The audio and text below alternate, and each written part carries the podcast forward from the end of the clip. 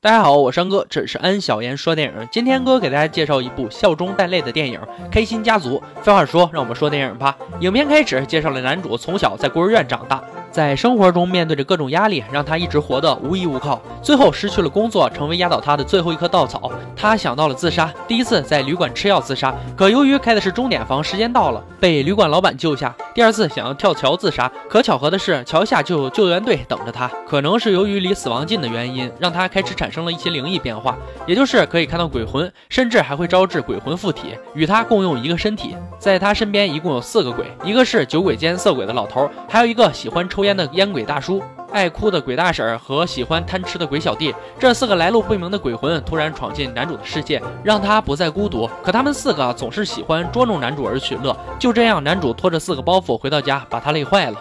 而酒鬼老头借助男主身体一直狂喝酒，还在阳台耍流氓；贪吃小弟借助他的身体狂吃甜食；烟鬼大叔借助他的身体疯狂抽烟，满满茶几全是烟头；而爱哭大婶儿则是将他变成了妇女之友。所以，我们可怜的男主因为这四个鬼魂不间断上身，所以导致男主经常一会儿如女人多愁善感，一会儿又如变态和人搭讪，还像小孩子一样卖萌。在外人看来，男主还经常自说自话的惊吓旁人，这让男主快崩溃了。不过好的一件事，他现在已经打消了自杀的念头。可不好的一件事，这四个鬼魂压根就没有打算走的意思。男主似乎要得精神分裂了，最后他不得已找到了算命先生。算命先生告诉他，这些鬼魂没有害你的意思。不过，你要想让他们离开你，你必须要满足他们的愿望，让他们主动自行离开才可以。于是，男主开始痛苦又快乐的不断还愿之旅。接下来就是要完成一个个人的愿望了。男主决定先帮助色老头完成愿望。他的愿望是找到一部旧相机并物归原主。大叔的愿望是找到一台老爷车，开车去兜风，去海边游泳。而小朋友的愿望是买很多好吃的和很多玩具。还有就是看一场电影，而大婶的愿望则是为心爱的人做一桌饭菜。就这样，男主都替他们一一完成了。当然，期间发生了不少糗事和各种搞笑，而且在这个过程中，男主还有幸找到了他喜欢的女孩，一名医院的护士。而这个护士就是当时老头调戏的那个女生。在最后一个愿望完成后，他邀请那个护士来到家里吃饭。并诚恳地说出了自己可以看到鬼魂的事实，还说出女儿的爸爸鬼魂来找他，告诉他一些话，转述给女儿。可这个女护士听到后却不能接受这样的现实，直接拿着包就走了。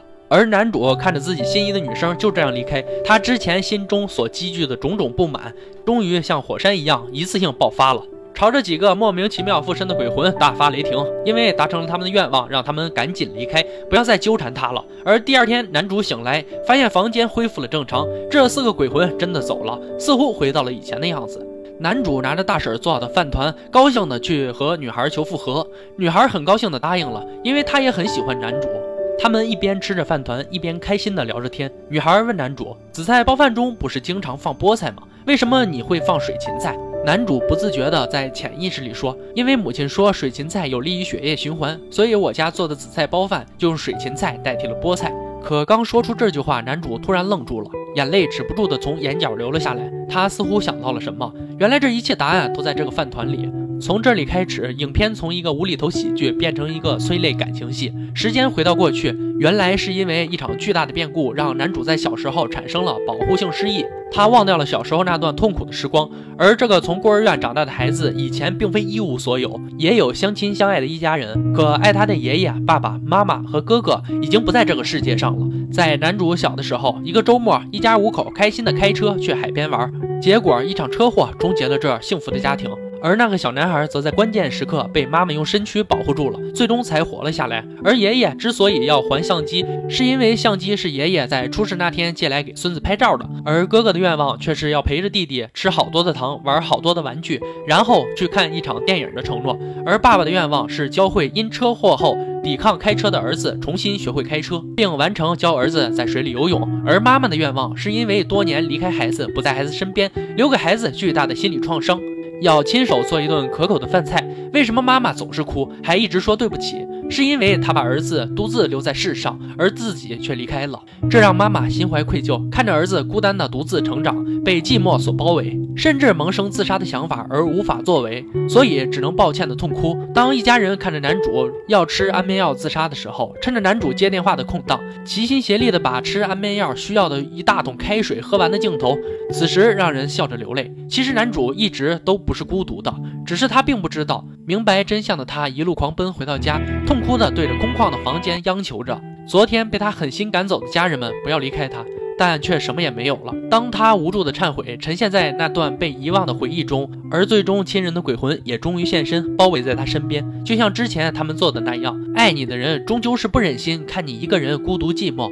比起鬼片，这部笑中带泪的电影似乎是讲给那些失去亲人的人们的一个童话故事。看前半段的时候，总觉得莫名其妙。一个屡次自杀未遂的人都倒霉到这地步了，为什么还要有遇到四个不相干的开心鬼，在毫无准备的情况下被戳中泪点？太温馨，太治愈了。这部猜得出开头却猜不出结尾的电影，在啼笑皆非的笑话之后，打出了一张发人深省的亲情牌，在欢笑的同时，也让人感受到亲情的温暖。你喜欢的人，他们一直都会在你身边，就像安哥一样。我是安哥，这里是安小言说电影，喜欢记得点赞、转发、评论哦，也可以微信、微博关注安小言说电影，关注我，因为有些影片会在这里审核不通过，可以到那里关注我。今天就说到这儿吧，我们明天见。